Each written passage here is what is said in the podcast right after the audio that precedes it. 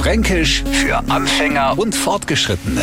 Heute ist Stefferle. Und jetzt stellen wir uns einmal ein typisches Mehrparteienhaus vor und zwar ohne Aufzug. Das war früher so. Da hat man noch seine Sachen, die man gerade eingekauft hat, meinetwegen in vierten Stuken aufgeschleppt. Und ich höre meine Mutter halt nur sagen, du, bring mir mal meine Einkaufstaschen gar auf, die ist immer zu schwer. Ich hab's auf die Stefferle gestellt. Jetzt habe ich als Boot zwar überhaupt keine Lust auf Schleppen gehabt, wo sie sie gestellt hat, das war aber leider klar. Ircher 2 im Hausgang, meistens ganz unten. Dem Neufranken haben wir jetzt wieder eine Möglichkeit genommen, sich vor drohender Tragearbeit zu drücken, weil er nicht weiß, wo Stefferler zu finden sind. Schluss damit, einfach mal die Treppenstufen absuchen.